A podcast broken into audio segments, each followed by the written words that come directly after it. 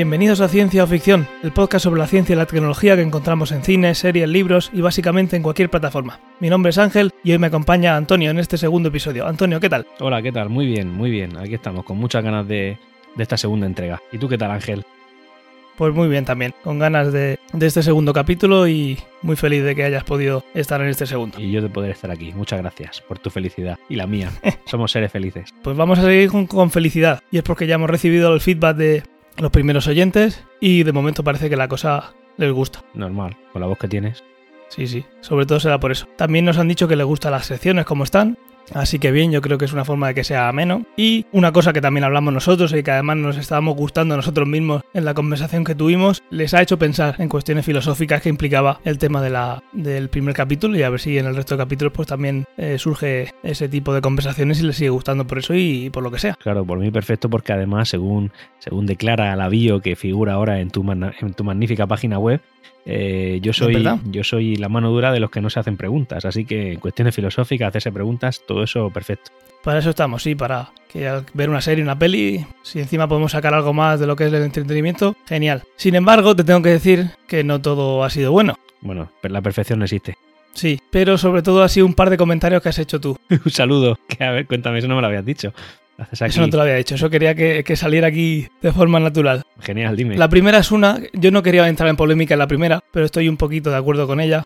Y es que Armageddon, una buena peli, a la gente le achirra un poquito eso. Bueno, pero bueno, son opiniones. Habrá que preguntarle a quién lo dice y después cuestionarse sobre sus gustos de, sobre el cine. Querido escuchante, plantéatelo. Yo en esa también la apoyo. No, no quería entrar en polémica la primera, pero luego pensé, ¿por qué no? Querido protagonista de ciencia o ficción, plantéatelo. y la segunda puede ser que vaya más a, a, tu corazoncito todavía y es la frase que hiciste de que Ben Affleck era el mejor Batman. Eso, eso ha dolido a mucha gente. Pero es que gente, eso, a ver, disculpadme, ¿vale? No quiero ser un hater, pero eso es gente que no sabe de la vida. No, hombre, se acepta. Siempre, siempre está bien tener difer de versiones diferentes, pero imagino que el que me haya comentado eso, un saludo, eh, pensará que el mejor es George Clooney. Bueno, no voy a entrar en eso. No sé cuál será, animamos a que nos lo digáis, pero sí que ha habido bastantes con, con lo de ¿cómo se llamaba, Batman Ben Affleck. ¿Cómo se llamaba este actor guapete que hacía de, ben Affleck, de, de, Batman, que lo hizo una vez en una película? Creo que es, creo recordar que era Batman después de la antes, antes de la de, de la de George Clooney. No me acuerdo cómo se llama. Uno que era guapete. No bueno, ya está. Ya, cuando, sí, ahora, ahora sí se lo buscas y, y, lo decimos. Exactamente. Vale, pues dicho esto, muchas gracias. Espero que sigáis eh, enviando vuestro feedback y vuestros comentarios y, y que os siga gustando. Y con esto ya vamos a pasar a qué hemos visto recientemente. Yo, si soy sincero, en esta semana de ciencia ficción he seguido viendo capítulos de Star Trek, pero nada, una peli o así, algo que pueda comentar. Esta semana, Ángel, perdona, ninguna. Perdona. Val Kilmer. Val Kilmer. Val Kilmer. Madre Exacto. mía, Val Kilmer. ya estás, no digo más. Pues eso, ¿has visto tú algo esta semana? Esta semana he visto el último capítulo de Juego de Tronos, del cual si quieres ahora tú puedes dar tu opinión para que, ya que la gente se queja de mi gusto, pues puedan un poco quejarse de los tuyos. Y... Eso es fantasía. Ya, ya, a ver, ¿cómo, ¿cómo, me has comentado hace un momentito que era el último capítulo de Juego de Tronos? Una, una pérdida. Yo lo puedo decir, una pérdida como lo he dicho qué? muchas veces, una pérdida de tiempo. Bueno, vale. Eh, queridos fans de, de, de, Game of Thrones, aquí tenéis a, a un sparring. Y... Y, si queréis lo explico en un segundo. Han estado una hora para contar una cosa que realmente no la han contado. Se la han contado de un protagonista a otro protagonista. Eso no es contar nada a nosotros. Y señores, que quedan muy pocos capítulos y, y, no han contado nada en este. No sé, les va a salir el minuto caro. Están preparando y elaborando una historia de mejor envergadura. Vale, vale. Aparte de Juego de Tronos, ¿has visto algo que merezca la pena? bueno, he empezado a ver eh, concretamente en Amazon Prime la serie esta de, de, de Manning de Ice Castle. Que es, eh, vale, ciencia ficción. Exactamente, que es cómo sería el mundo. Esto lo digo para el que no lo haya visto, lo recomiendo. Y además, casi todos seguramente estéis suscritos a Amazon Prime. Eh, y, y, todos sabréis que tenéis derecho a entrar a, a Prime Video, que es como el Netflix de Amazon, que aunque tiene un catálogo bastante más cortito, sí que es verdad que tiene series de mucha calidad y bastante buenas películas. El tema es que esta serie es cómo sería el mundo si tras la Segunda Guerra Mundial, concretamente el mundo en Estados Unidos, claro que es el ombligo del mundo, eh, si la Segunda Guerra Mundial lo hubieran ganado los nazis. Sí, yo estoy, tengo pendiente la, temporada que está, la, última. Y lo que he visto hasta ahora, que creo que han sido primera y segunda, están por la tercera, a mí me ha gustado mucho, mucho. Yo reconozco que me está costando, o sea, la estoy viendo, también es verdad que el tipo de vida que llevo tan movida no me permite ver mm, series durante un largo periodo de tiempo, pero sí que es verdad que, que llevo seis capítulos concretamente, la serie la, me está pareciendo un poco lenta la historia, pero claro, es tan potente el argumento de cómo sería el mundo si los nazis hubieran ganado, Claro, o sea, ¿cómo sería? Hay un montón de detalles de, de, de, bueno, ahora costumbres que no, que no se aplican a día de hoy porque la historia no nos ha llevado por esos Sí. lugares y tal. Pero en fin, tremendo, me está encantando. Pues me alegro. Ya nos irás contando si aparece algo ahí que, te- que hayamos comentado o, o que quieras comentar, ¿de acuerdo? Muy bien. Pues ahora pasamos a la sección Esto lo quiero ya. ¿Has pensado algo para esta semana? No he pensado nada en algo lo quiero ya, pero sí en esto no lo quiero nunca. Vale, entonces te voy a contar yo primero lo que quiero ya. Dime. Es algo que seguro todo el mundo quiere. Es algo que ya se le ve venir, pero se ve que le queda muchísimo y tiene mucha implicación con inteligencia artificial, que es un tema al que seguro que le dedicamos un, un podcast en el futuro, un capítulo entero para eso, que es un asistente como el de la película Her. ¿Quién no querría eso? Un asistente, pues tienes que concretar un poco más para los, los no ¿Has visto la película Her? No. Una película de... eh, ¿Cómo se llama este actor? Que ahora me quedo en blanco. Joaquín Phoenix, Sí. que tiene un teléfono con una inteligencia artificial maravillosa, Bueno. que además es la voz de Scarlett Johansson. Pues no. ¿No has visto Her? No, no, no. O sea, me estoy entrando ahora mismo aquí en, en, en la Ju- Just Watch, la aplicación esta de, de iOS para. ¿En para serio no has visto Her? No, ¿cómo, ¿cómo es? ¿Cómo se escribe? H. H-E-R, ella en inglés. Ah, coño, vale, ella. Pues no, 2013. Muy bien, muy bien apuntado queda. Lo tenéis para alquilar en, 2013 en ya. iTunes. Sí, para alquilar en iTunes. Madre mía, qué mayor me estoy haciendo. 2013. Sí, sí, sí. Es que, hombre, a ver, eh, la, el, la- el de- el preocupante despoblamiento de tu cabeza lo indica. Eso debería haberte Ya. sido una pista. Sí, eso sí que es ciencia y no ficción. Exacto. Eso. Muy bien. Pues eso, ahí sale, ya la verás, la disfrutarás, te encantará. Es una inteligencia artificial que es como si fuera una persona que tú llevas siempre encima tuyo, no es tu mujer, no es un amigo, es una inteligencia artificial que está para servirte, pero como si fuera humano. Y eso es algo que la película... Pero como si fuera humano, quiere decir que hay acciones físicas, no solamente. eh, No, no, no, no hay acciones físicas. Es como si tú estuvieras hablando por teléfono con una persona real. Pero eso hoy en día se llama AirPods 2, ¿no? Eh, sí no, querríamos que fueran como eso, la película Her que va muchísimo más allá. Sí. Y por eso te digo que es algo que se huele, que está ahí, pero necesita evolución. Hay cosas que no sabemos ni que van a salir en el futuro, pero esto sí que está aquí, pero necesita que avance yo lo querría ya. Ah, muy bien, muy De bien. ahí mi meterlo en esta, en esta sección. Perfecto.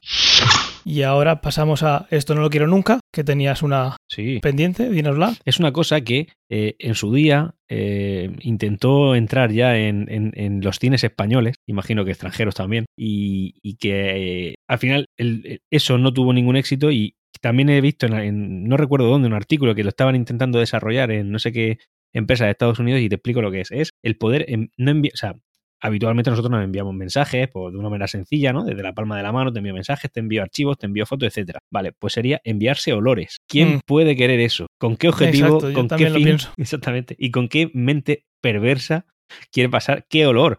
O sea, ¿a quién se le ocurre eso? No podría estar más de acuerdo. Hombre, para lo mejor para cibersexo, para algún, algún rarete, pues puede ser, ¿no? Pero es que no lo entiendo. Y algún fetiche, no creo que mucho más. Exactamente, algún fetiche y algún fetiche peligroso. Sí, sí, me encanta, me encanta. Eso Estoy totalmente de acuerdo. no lo quiero ver, vamos, jamás, nunca en la vida. Yo tampoco, yo tampoco. Muy bien. ¿Tú tienes alguna para esta sección? Pues sí, la mía, que ya la había, la había visto hace unos meses, pero en el, el último episodio de Mixio, bueno, el último no, porque creo que el de hoy no lo he escuchado, en uno de Mixio de hace poquito, hablaba de publicidad en el cielo. ¿vale? Porque una empresa, una empresa rusa que se llama Start, Start Rocket, no Start de estrella, sino Start de empezar, Sí, Start Rocket, quiere poner publicidad en el cielo de Rusia. en el cielo, pero eso no se hacen con avioneta Sí. en el Mar Menor, aquí en Murcia. Pues sería ir al extremo, imagínate que estás de noche y obviamente ahora van a empezar a hacerlo, pues será unos satélites que se encienden y parecen como píxeles, no va a ser como si fuera una proyección Ah. en la bóveda celeste, pero aún así es algo que no querría nunca. Ya tenemos suficiente contaminación lumínica Hombre, eso ya eso, para encima estar mirando al cielo eso sería ya y como que aparezca ahí un anuncio. Una, invasión total del espacio. Es decir, ya que de qué manera nos quieren abordar con publicidad. Ya no se conforman con cada vez que queremos entrar a cualquier página web, sino que encima nos tienen que poner mientras nos, nos bañamos en la playa. No sé, es excesivo. Sí, en cualquier sitio. excesivo. En cualquier sitio, sí, me parece muy excesivo.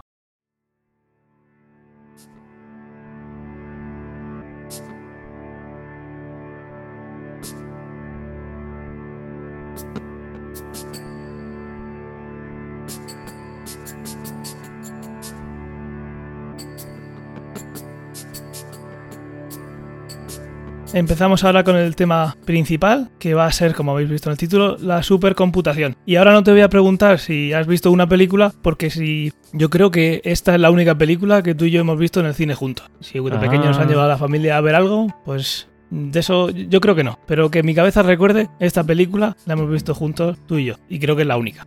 Dime cuál es. Me tienes intrigado. Porque yo tengo una en la cabeza. y- First Man. Sí, hombre, sí. Hace poco, re- además. Sí, hace poquito además. Pues te nombro esta película, de 2018, ¿verdad? De Damien Chazelle. Y te la quería comentar por, que, por definir un poquito lo que es un superordenador. Si a mí me preguntas qué es un superordenador, una supercomputadora, yo creo que realmente cualquiera de los teléfonos móviles que tenemos en el bolsillo. Efectivamente. ¿Y por qué digo esto?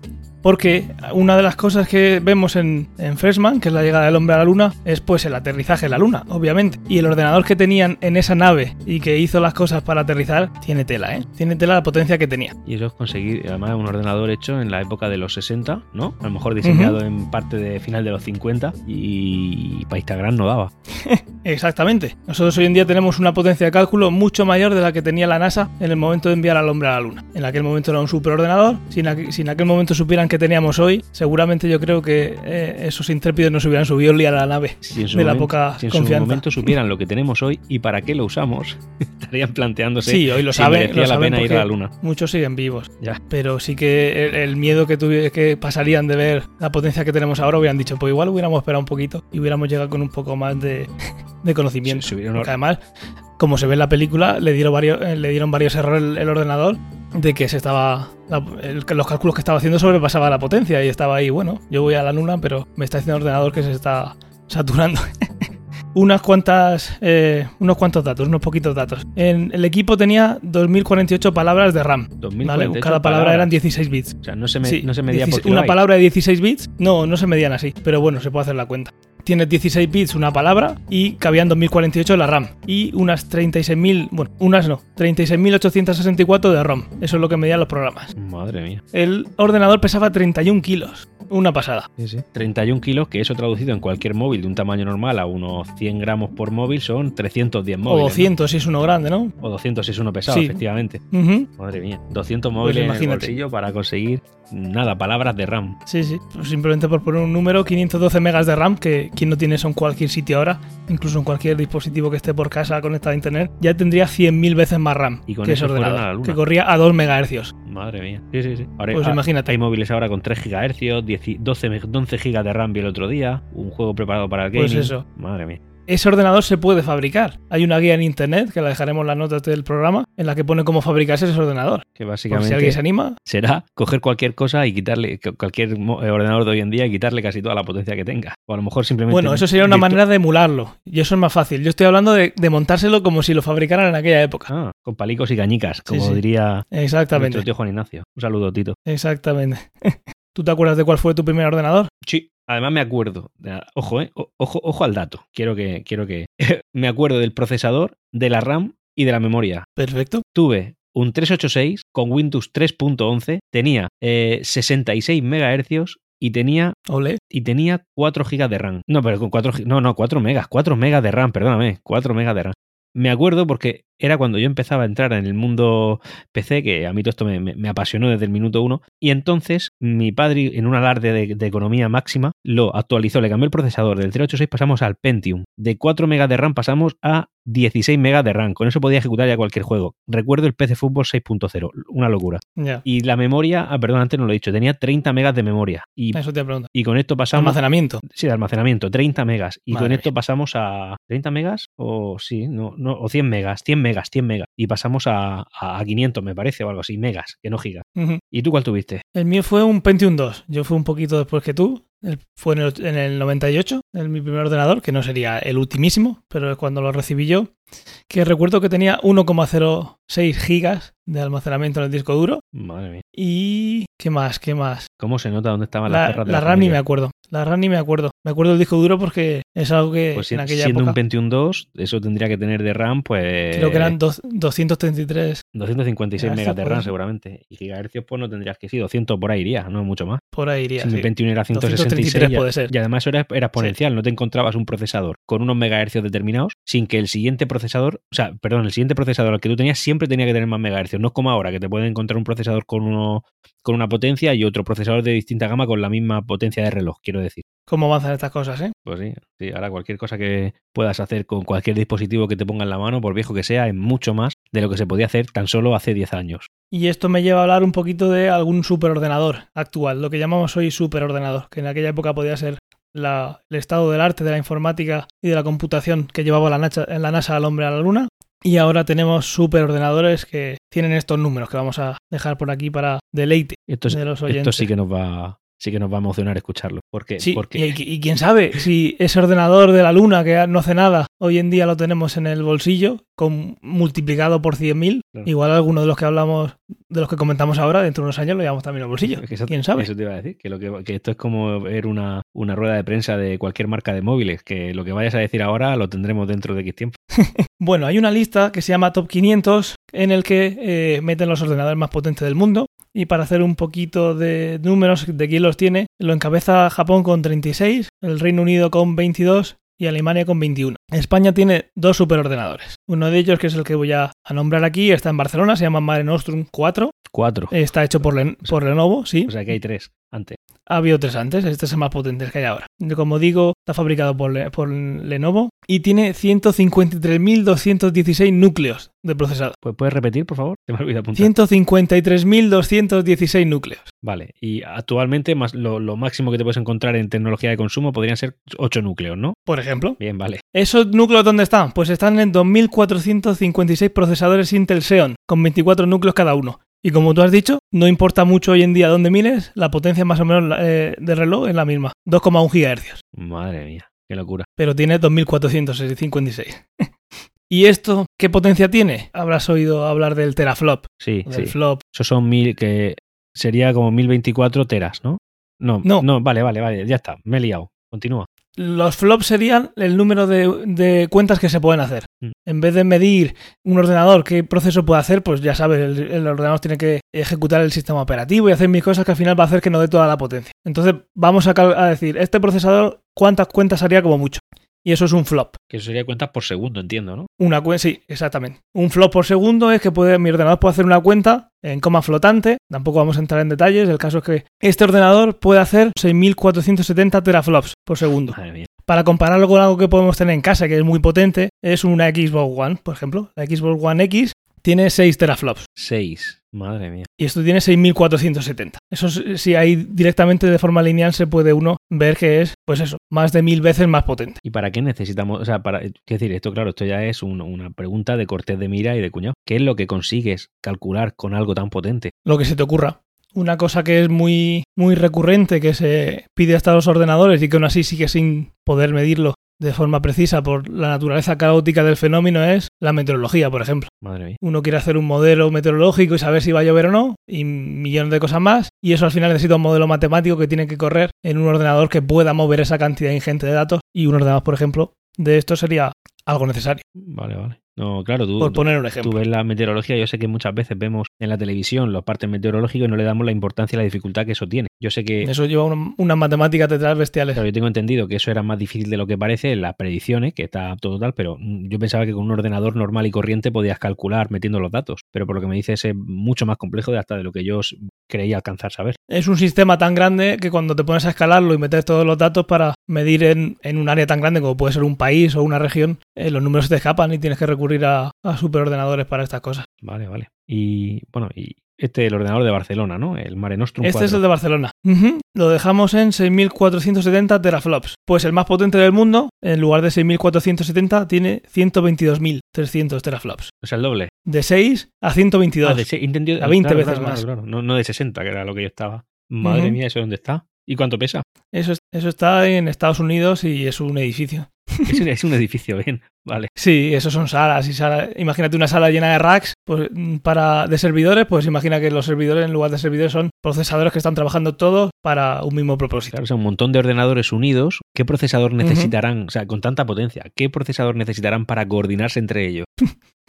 Unos cuantos de esos seguro que se dedican a, a coordinar, sí, sí. Claro, o sea, una, una- una locura máxima. Y la predicción de cuántos planetas calculas con eso. Es decir, ya, o sea, ¿qué hace falta para, para un ordenador tan potente? ¿Qué es lo que, o sea, por- eh, ¿conoces ahora mismo ejemplos de cosas que hagan con él? Pues están haciendo cosas que pueden parecer simples, pero eh, por ejemplo, si tú quieres calcular cómo, y además lo estuvimos hablando en el capítulo anterior, si tú quieres predecir cómo va a deformarse una, una proteína que puede generar una enfermedad para ver cómo eso va a pasar. Esas simulaciones con tantas moléculas que está simulando como un pequeño universo en miniatura, se necesitan este tipo de bestias. Claro, y con esto O para simular el funcionamiento de un, de un órgano humano, pero en un simulador para ver cómo funciona. Todas esas cosas se pueden hacer hoy en día tiene, con estos bichos. tiene que ser curiosísimo que llegue el encargado de usar el Mare Nostrum 4, le meta cálculos para que simule algo y diga, no, aquí no hay potencia, te tienes que ir ahí a Estados Unidos. o te dice, que además se lo dirán seguro, el resultado va a terminar dentro de una semana. Claro, o te dice, no, el, Seguro, mi, mi seguro. simulación es que tiene usted que irse a Estados Unidos. Esa es mi respuesta final. Puede ser. El caso es que cualquier ordenador que tengamos lo vamos a, a poner al máximo segurísimo. Claro. Y por comparar otro número de estos bestias, si antes teníamos 150.000 núcleos aproximadamente, este tiene 2.282.000 núcleos Así, ya, ya son, de procesado. ya son cantidades que empiezas a pensarla y dices que yo no sé si, si en fin, que cuesta hasta imaginarse esa, esa cantidad de, de- de- de cifras que están dando. Sí, la única manera es ver un poco la imagen del edificio y pensar que todo eso está intentando calcular lo mismo para el mismo propósito y aún así, como tantas cosas, no hay manera de, de imaginarse. El cerebro no estaba pensado para ese, ese esos tipos de disparates. El cerebro está pensado para que piense cómo no pensar. Toma, Sí, en esas cosas se atora. esto tienes que poner en las notas del programa, ¿eh? esta frase. Ha sido en directo, lo siento, mi mente funciona así. Igual hasta le ponemos el título. Exactamente.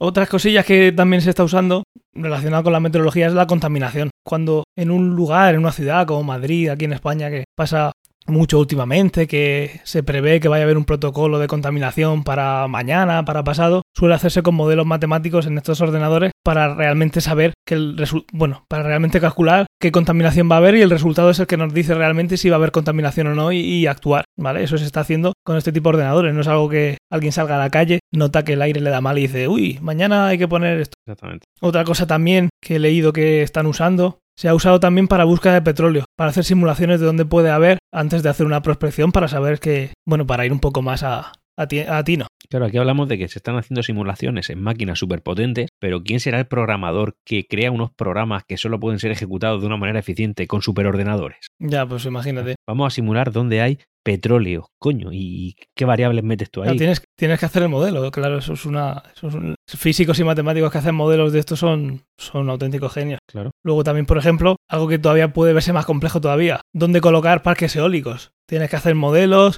de movimiento de viento y estudios y hacer modelos en 3D y simular y ver que eso realmente va a ser rentable y dónde hay que ponerlo en lugar de aquí un poquito más para allá. Ya, y mirando para dónde, claro, claro. Sí, sí. Entonces una cosa que podemos plantearnos ahora es, son los límites físicos que, que tiene el silicio. Y esto hasta dónde va a llegar. Como tú bien has dicho, hace tiempo que los procesadores no van subiendo la velocidad del reloj tanto. Y eso tiene un, un motivo. El motivo es porque, como muchos oyentes sabrán y como tú sabes, eh, el tamaño de los transistores, que, se- miden en nanómetros ahora, 7, 10, 14 nanómetros, no se puede bajar más, no es fácil. Esto ha ido bajando con el tiempo, haciendo que en una superficie de silicio cada vez haya más transistores y esto hace que sea más potente. Cuanto más transistores tengas, más cuentas puedes hacer y eso al final es lo que llamamos gigahercios, Y la velocidad del Y reloj. cuanto más pequeños no solamente son más potentes, sino que menor consumo eh, tienen porque generan menor calor. Exactamente. Eso es una de las cosas más interesantes de todo esto. La- los procesadores de consumo de alta gama hoy en día son 7 nanómetros, ¿no? Por ahí están. Hay diferencia entre los 7 nanómetros de un procesador de smartphone y los 14 nanómetros de un procesador de escritorio como puede ser un Intel, pero sí, la, la escala va por ahí. Escala que hace unos años era de 100, 65 nanómetros y eso enseguida ha ido bajando, bajando, bajando, pero no puede seguir bajando eh, de forma infinita. Si todo lo demás fuera un mundo maravilloso, al final un transistor como mucho, o sea, como un poco, ¿cuánto de grande podría ser? Un átomo. Menos de eso no podría ser Claro, es la unidad poniéndonos así.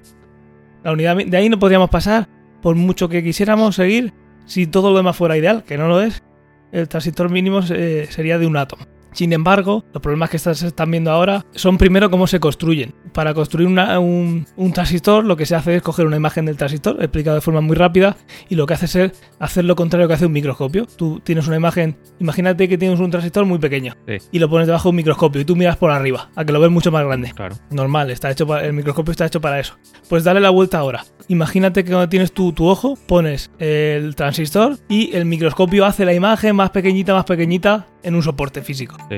Así es como estarías tú proyectando esa imagen en, un, en una superficie. Si igual que hemos visto muchos en tecnología en el instituto o en el colegio, tienes un material que yo recuerdo que hacía en el instituto, de que un material, no recuerdo qué material era, pero cogías y dibujabas las pistas en un circuito impreso con un rotulador, las metías en un ácido y donde tú habías marcado con un rotulador el material metálico no se iba y donde habías marcado con el rotulador ese ácido no atacaba. Entonces cuando luego quitabas el rotulador te habías hecho un circuito impreso. ¿Eso lo has hecho alguna vez? No, no llegaba a ese... ¿Tú has dicho que en el instituto hacías eso? Sí, obviamente se hacen grandes. ¿Clase, si tú coges y clase de qué? En tecnología. Madre mía, que yo no, no tuve que ir al colegio que fui. pues ahora imagínate que en vez de hacerlo con un rotulador, y a brocha gorda, como si fuera un pistón de brocha gorda, lo que haces es tener un material que si le das con luz, ahí creas un circuito. Entiendo. Si tú haces eso con luz y proyectas un, un transistor lo más pequeño que puedas, luego estás, estás creando el circuito impreso de esa manera, con mucha más precisión. ¿De acuerdo? Sí, señor. Eso tiene un límite y el límite es óptico. El límite es que tú no puedes hacer un, una imagen todo lo pequeña que quieras sin que la imagen se distorsione. Igual que uno no puede ver con un microscopio todo lo pequeño que quiera porque los microscopios tienen un límite. Entonces una de las cosas de las limitaciones es toda esta práctica física y fotónica que se llama fotolitografía o litografía. Ese sistema es el que ha ido avanzando y está avanzando todavía, pero se están contando con barreras físicas, que es lo que hace que podamos proyectar transistores y al final pintarlos en el silicio cada vez más pequeños. Una cosa que se puede hacer es en lugar de usar silicio, con lo que hemos dicho de, la anchura de un átomo, es usar otros materiales. Igual llega un momento que pasamos del silicio y lo que hacemos es usar otros materiales. Porque además también se ha visto, y es uno de los problemas principales hoy en día, que es un fenómeno que se llama electromigración. Cuando se hacen transistores tan pequeños, se ha visto que los electrones saltan de una parte del material a otra. Y entonces eso produce errores en el procesado. El procesador no está funcionando bien. Y además esa electromigración hace que incluso hay átomos que pierdan electrones y al final el material se degrada. Y el material deja de estar como tú lo habías fabricado. Entonces una manera que puede ser de saltar eso es encontrar nuevos materiales. Hay gente que dice que el grafeno va a ser un avance en este, en este campo, dejar de usar silicio y usar grafeno. Y hay quien dice también eh, nanotubos usar nanotubos, que alguna vez se ha oído por ahí, nanotubos de carbono, Yo, el otro día los también de grafeno. Estaba desayunando yo en un sitio, habían dos tíos tomando una cerveza y hablaban de eso. ¿A que sí? Sí. Pues eso de vez en cuando se oye. El grafeno hace unos años tuvo un boom de que parecía que iba a solucionarlo todo. Una de las cosas que puede llegar a solucionar si se avanza en esto es dejar de usar silicio y usar nanotubos de carbono. Madre mía. Y claro, y, pero ahora mismo yo creo que ya ni siquiera están planteándose una guerra en la cual quieran reducir el tamaño de los procesadores ahora mismo. De hecho, yo- No, hoy en, hoy en día la guerra ya sabemos toda cuál es. Es mejorar la eficiencia, mejorar el número de núcleos, como hemos visto en todos estos superordenadores. La guerra va por ahí. De hecho, yo de- soy bastante seguidor del tema de los móviles y smartphones, es una cosa que me, que me encanta. Y, y hace ya por lo menos dos generaciones en las que, bueno, en la, la generación anterior se lleva los 7 nanómetros y en esta nueva generación de smartphone no, ni siquiera no mencionan los, los nanómetros porque ya se da por hecho que son 7. En lo de gama premium, quiero Sí. decir, eh, evidentemente en otras gamas estamos hablando de otros tamaños. Lo que más se comenta en este aspecto son los 14 nanómetros de, de Intel, que lleva unos años sin poder bajarlo. Porque Y se pensaba que iba a llegar pronto a los procesadores 10. de ordenador de escritorio. Sí. Sí, porque to- 14 nanómetros para un smartphone es como una locura de tamaño, enorme. Sí, es otro tipo de arquitectura. Al final tú no puedes pensar en poner un, como tú has dicho antes, Es, si tú pusieras un procesador consumo. de escritorio, eh, exactamente, es por consumo. Entonces son como dos gamas diferentes que andan de manera diferente.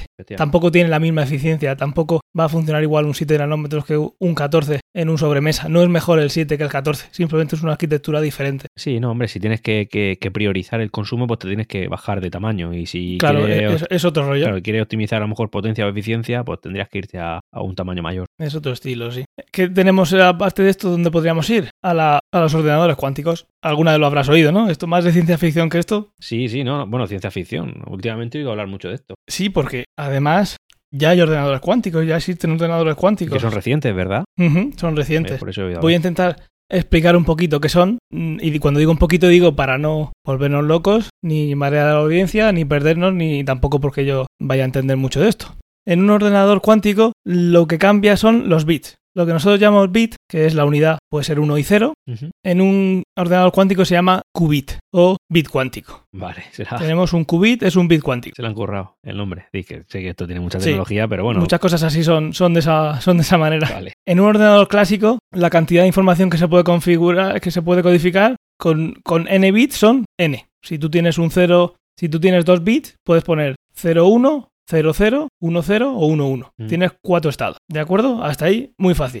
Si tenemos dos bits, se pueden hacer dos n combinaciones. Es una manera de decirlo. Como he dicho que tenemos dos, 2 elevado a 2, 4. Tienes cuatro combinaciones posibles. Un conjunto de bits solo puede tener un valor. Eso está claro, ¿no? Sí, yo, Tú tienes un bit, ese bit, ¿qué vale? ¿1 o 0? efectivamente. Hasta ahí, nada raro.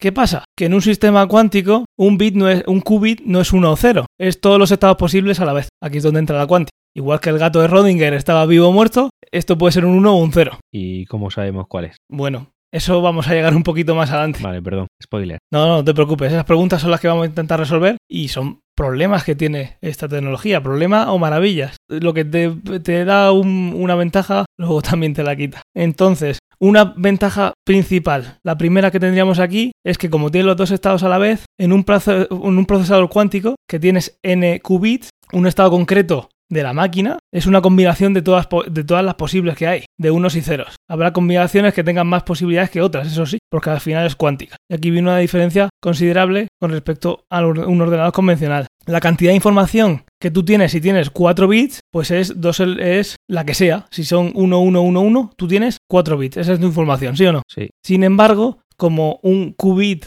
puede tener todos los estados a la vez, en lugar de n tiene 2 elevado a n. 2 elevado a n. En lugar de en el mismo sitio, con los mismos bits. Claro, si tuviéramos dos bits, tenemos, dos, dos, eh, tenemos una información de dos números en un ordenador convencional, lo típico. Vale, Pero en un ordenador que tenga dos qubits, tienes 2 elevado a 2, o sea, 4. ya. Tienes, el, tienes mucha más información. Si son 4 bits, pues la cosa se dispara. Esto se vería traducido en una reducción del tamaño, quizá, de, de las cosas. Quiero decir, Eso depende de cómo lo fabriques, pero lo que sí tienes es que en la misma cantidad de información, a priori la misma cantidad de información en un ordenador cuántico, tienes muchísima más información. ah, El incremento de la capacidad de un ordenador clásico, cuando eh, si metemos un bit más, es una unidad más de almacenamiento, es lineal. Sin embargo, la capacidad de un ordenador cuántico crece de forma exponencial si añades un bit más a ese ordenador. ah, muy bien. Esta es una de las cosas que lo hacen, pues soñar con él. ¿Y por qué has dicho antes que lo que te da por un lado te lo quita por otro? ¿O también es spoiler? No, no, ahora lo veremos, ahora lo veremos. Ah, vale.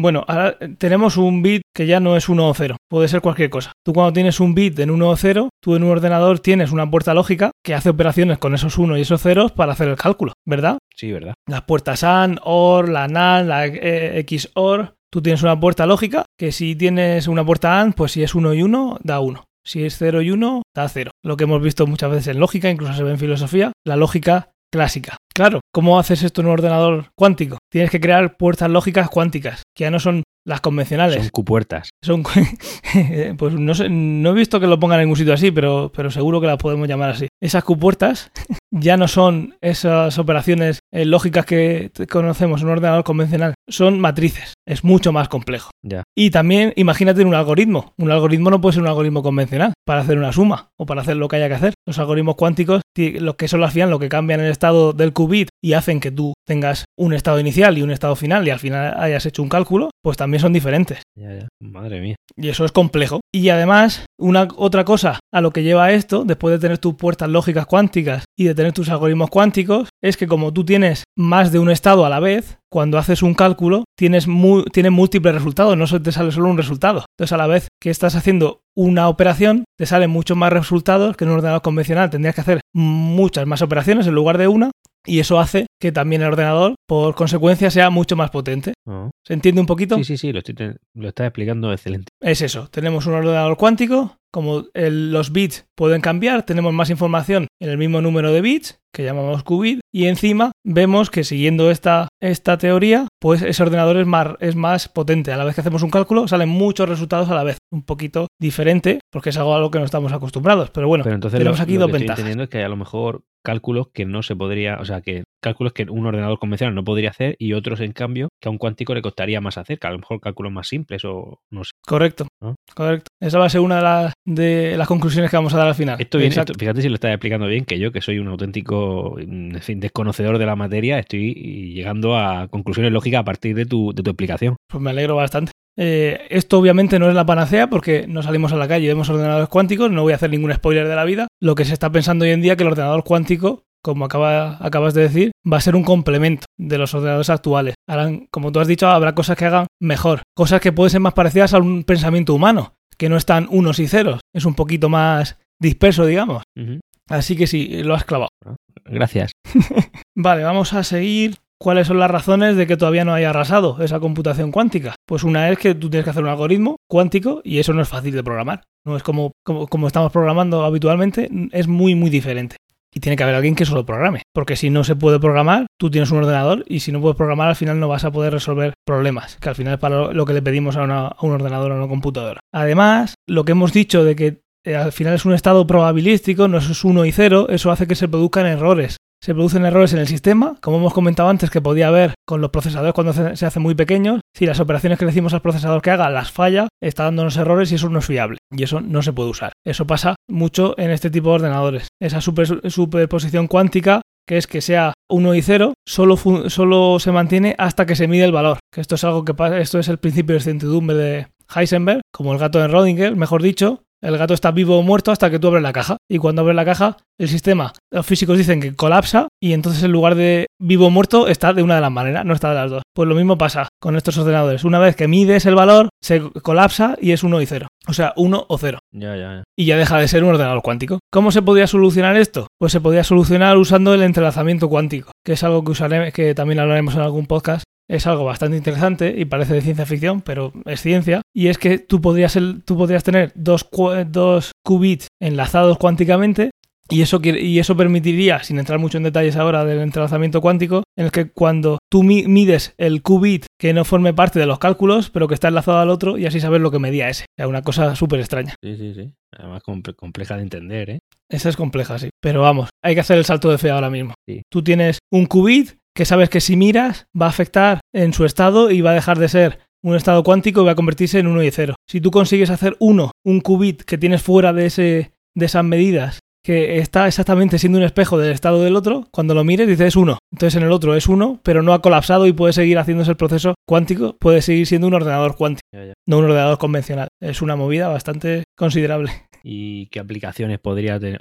No sé si estoy también adelantándome. Aplicaciones este, estos ordenadores respecto. O sea, aplicaciones reales en la vida respecto a un ordenador normal. Los mismos, los mismos que cualquier ordenador, pero van a hacer, van a tener mucha más potencia Claro, más potencia de cálculo. con menos, con menos información. Vale, vale. Pero todo esto lo va a dar el tiempo con el. Lo va a dar el tiempo en cómo se va a seguir programando y cómo se va desarrollando estos ordenadores, porque estás desarrollándolos desde cero. Mejor que es el, el Mariner Strum 4 o el que está en Estados Unidos. Que, ¿Cómo se llama ese? ¿Cómo se llamaba? Shamit. Xiaomi. Los coges, los haces cuánticos y eso ya puede ser una cosa no entendible para la mente humana.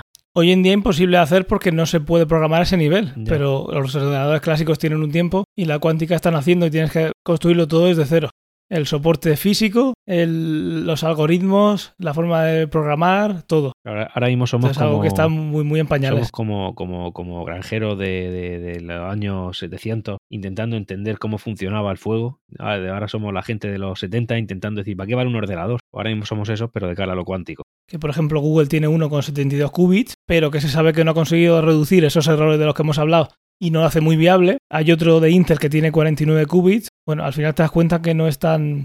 Te das cuenta que esos qubits no tienen un procesador disparatado, es como un ordenador cualquiera de los que tenemos hoy en día, ni siquiera es un superordenador cuántico, es un ordenador convencional, pero que por toda la teoría se sabe que tiene mucho potencial y se está luchando por eso. Entonces, Pero hoy en día los que hay no tienen esa potencia, no son superordenadores. Intel y Google son unos, unos early adopters. Es- son de los que están desarrollándolo. Claro. Intel, IBM, Microsoft también están, están fabricándolos y están haciendo los primeros pasitos para, Sí, pero, para, para pero que esto conseguirlo. de cara a un futuro a medio plazo puede ser una, en fin, un, un salto importante. Sí, sí, hay, hay quien dice que de aquí a cinco años tendremos ordenadores cuánticos que serán ya interesantes, pero que no tendrán un impacto en nuestro día a día. Como un ordenador eh, súper potente que ha hecho algún cálculo y que, que sí que, aunque nosotros por la calle no lo veamos, sí que hay ingeniería y hay matemáticas que están usándolo para resolver problemas del día a día. Eso en cinco años se sabe que va a haber, pero no van a ser lo suficientemente potentes para impactar en, en el día a día de la humanidad. Muy bien. Eso dicen que, que sí que tardará como mínimo 15 años en que eso pueda tener un impacto en la vida cotidiana. Madre mía, 15 años. Eso traducido a, a la velocidad Es a la que- mucho o poco, según... No, hombre, de- en, en cuestión de tiempo pues es poco, pero en cuestión de avance de tecnología hoy en día, mira lo que ha pasado en los últimos 15 años. Eso es de aquí a ahí, a lo mejor hay, en fin, no solamente esta opción, sino que hay otras opciones, no sabría decir. Sí, quién sabe. Hace 15 años teníamos teléfonos que lo, lo más que hacían era mandar mensajes de texto. Y otra cosa que tampoco hemos comentado, pero que también es interesante mencionar a la hora de tener un ordenador cuántico, es que para evitar que el qubit cambie de estado de forma espontánea, como consecuencia de las perturbaciones que hay pues por, por calor, los ordenadores cuánticos trabajan cerca de la temperatura de cero absoluto. El cero absoluto, ¿sabes cuánto es? Pues no. ¿Cero grados? No, menos 273,15. Menos 273. ¿por- ¿Y por qué le llaman cero absoluto si menos 273? Bueno, porque nosotros estamos midiendo desde la escala eh, Celsius, que el cero lo tiene cerca de donde el agua El grado de congelación enfría. del Pero agua. luego hay muchísimo más por debajo. Ya. Sí, más o menos está por ahí. Aunque se sabe que ni, ni- se sabe que ni, ni hierve a 100 ni se congela a cero. ¿No? Pero bueno, era una manera de hacerlo. Me de- Está por ahí la Me cosa. acabas ¿no? de tirar un mito. Si hace poco había una cerveza que se vendía como promoción diciendo que no se congelaba hasta los menos 3 grados y ese era su fuerte. Acabas de destrozarle la Ya, ya, publicidad. Sí, eso se cambia, pero que, que 0 y 100, eso, eso en un mundo ideal que, que nunca existe. Ya, ya. Pero bueno, la cosa es que tú tienes la escala Kelvin, que la escala Kelvin, el 0 Kelvin, coincide con el menos 273,15 grados eh, Celsius. Y esa es la temperatura mínima que se puede conseguir en el universo. No se puede bajar más de eso. Madre mía. Y un ordenador cuántico, el que tiene IBM o Intel, trabajan a 20, mi- a 20 milikelvins, que es pues el cero absoluto. Ya, ya, ya. Porque si no deja de ser cuántico, no funciona bien, hay muchos errores. Entonces, eso es algo también que hay que solucionar, obviamente. No podemos tener el cero absoluto sin un gasto de energía bestial. Es el cero más absoluto que hay, de ahí el nombre. Y, y eso tiene un coste calórico de mantenimiento muy complicado que hace que también sea muy, muy, muy diferente. Claro. O sea, eh, a lo que tenemos hoy en día. Y eh, me refiero al modo de uso. Tú no puedes tener en tu casa eso. Entonces, bueno, hoy en día es algo científico como hace unos años un ordenador era algo que se dedicaba a investigación y poquito más. Muy bien. Increíble, increíble. Todos estos datos que arrojas son. En fin, me- a mí me. Es eso, estamos muy lejos de que alguien tenga en casa un ordenador cuántico, igual que ya estamos muy cerca de tener cualquiera, y lo cualquiera puede tener ya una impresora 3D en casa, que hace unos años no se la imaginaba nadie, pues esto hoy en día es impensable de tener en casa, pero quién sabe esto cómo, cómo avanzará.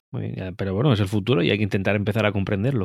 Es el futuro y, y solo no va a venir, y ya tenemos, hay muchas empresas y muchos centros de investigación que están trabajando para que eso se haga una realidad y ver hasta dónde puede llegar, y eh, ahí estaremos para, esperemos que est- estar ahí para, para verlo. Muy bien. Perfecto, pues nada, muy, muy ilustrativo. Y eso igual que el resto de eh, lo que hemos comentado antes, pues al final tendríamos un superordenador que funciona con otra arquitectura, que en principio tiene un modo que al final es lo que, lo que empezábamos a ver, que hoy en día para un ordenador sea más rápido, lo que hay que hacer es subir y subir y subir núcleos, partiendo de la base que el cuántico va a ser más escalable y si vas teniendo más qubits va siendo cada vez más potente, pues eso hace pensar que si un día esto avanza mucho, el límite de computación va a tardar mucho más en alcanzarse y nos va a permitir pues hacer cálculos mucho, mucho más complejos de lo que hemos dicho. Meteorología, eh, enfermedades, de todo. Y ahí está la gracia de estos, sistemas. Ves que todavía no se le ve, teóricamente, un límite físico más allá de los límites técnicos que hay hoy, en día. Al final, aquí lo que se trata es conseguir en el mejor, en el menor espacio posible y con los menores recursos posibles el mayor rendimiento y el mayor,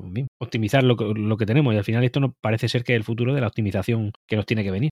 Y que es algo que como hemos visto que el silicio ya le vemos dónde termina eh, nuestra técnica para seguir aumentándolo los esto límites, quitando claro quitando todos los problemas técnicos que son todos eh, no se le ve un se le ve un crecimiento como hemos dicho exponencial mucho más mucho más interesante Bien, y ahora pasamos a la sección ciencia o ficción, que hoy va a estar relacionada también, no directamente con lo que acabamos de hablar de superordenadores, pero sí se han usado superordenadores para esto. Como sabréis, el miércoles pasado se anunció la primera imagen del agujero negro, supongo que lo habrás visto. Sí, sí, claro, por supuesto que lo he visto. Pero bueno, ahora tú lo explicarás, pero me llamó mucho la atención que decían todo el rato que era una imagen simulada. Eh, es, una, es una imagen simulada como si te pones a, a pensar en todo lo que se hace con un... Tú cuando haces una foto de la luna con un soporte digital tienes unos y ceros y luego de ahí sacas una interpretación. Esto es mucho más interpretado que esa foto que acabo de decir de la luna, pero al final eh, no es una interpretación, está basada en datos, pero eso tiene una reconstrucción. Ya, ya. O sea que es una imagen real, pero que es una imagen que tiene cierta parte que ha sido. Es una imagen real. tenido- Es una imagen real. es una imagen. La primera imagen real de la historia de un agujero negro. Ahí está la gracia. Eso no se lo quita a nadie. Sí que la técnica es mucho más compleja y es una técnica que, por ejemplo, usa tecnología de compressive imaging que hace que tú puedas resolver una imagen sin tener la información necesaria. Es un sistema que los matemáticos llaman que tiene más ecuaciones, más incógnitas que ecuaciones. Claro, porque la, la distancia a la que está esa imagen que ha captado, o sea, no, no sé cuánto era, no sé cuántos miles de años luz. Pero, Eh, pero eso, eso es lo de menos. La cosa es la cantidad de información que nos llega y cómo se ha medido. Estamos hablando de un objeto que está a 55 millones de años luz. 55, o sea, ci- lo que tardaría la luz en recorrer 55 millones. Sí, lo que han captado tiene 55 millones de años de antigüedad. Esto no se lo quita nadie. Ya, ya, ya. Y lo que se ha hecho una imagen es de lo que hay alrededor de un agujero negro, porque el agujero negro no se puede ver, como bien se sabe. Que curiosamente se parece bastante a lo que teníamos pensado. Eh, sí, y, de, y, por, y, por, eso meterlo en, el, en, esta sección de ciencia ficción. Lo que era ficción en Interestelar, ese, eh, esa imagen del agujero negro de Gargantúa, se ha visto ahora que era todas esas simulaciones que se usaron en, en esa peli con, con, asesoramiento de físicos, se ha visto que sí que era cierto. En algún... Lo que antes era, hace unos años era ficción, ahora se ha convertido en ciencia. En algún artículo he leído que, que, que la película que más fiel o que más ha sabido interpretar mejor lo que es un agujero negro ha sido precisamente Interestelar con, Gar con Gargantúa. Y, sí. y nada, o sea, una película que no hemos hablado de ella, pero es, es, es, bueno, yo... Hablaremos, habrá un especial de esa. Exactamente, o sea, es una película que la, así como que no la hemos mencionado, como que no tiene importancia, pero yo recuerdo haberla visto, salir del cine encantadísimo, pero encantadísimo, y la he vuelto a ver dos veces, la última vez además que no lo he comentado, bueno, lo he comentado porque, en fin, hace un mes este podcast no estaba todavía tal, pero hace un mes que la vi, eh, excelente, recom a mí esa recomendadísima. Peli, sí, te digo la verdad, a mí no me gusta la peli. Madre mía, tío, madre pero, mía. Pero hay muchas cosas como la del agujero negro y mil cosas más que están muy, muy bien hechas. Y os quejáis de que digo lo que digo de Ben Affleck. No le gusta Juego de Tronos, no le gusta Interestelar. Bueno, eso ya sí, se lo hacer. Tengo que boicotear el podcast, tienes que perder el control del podcast.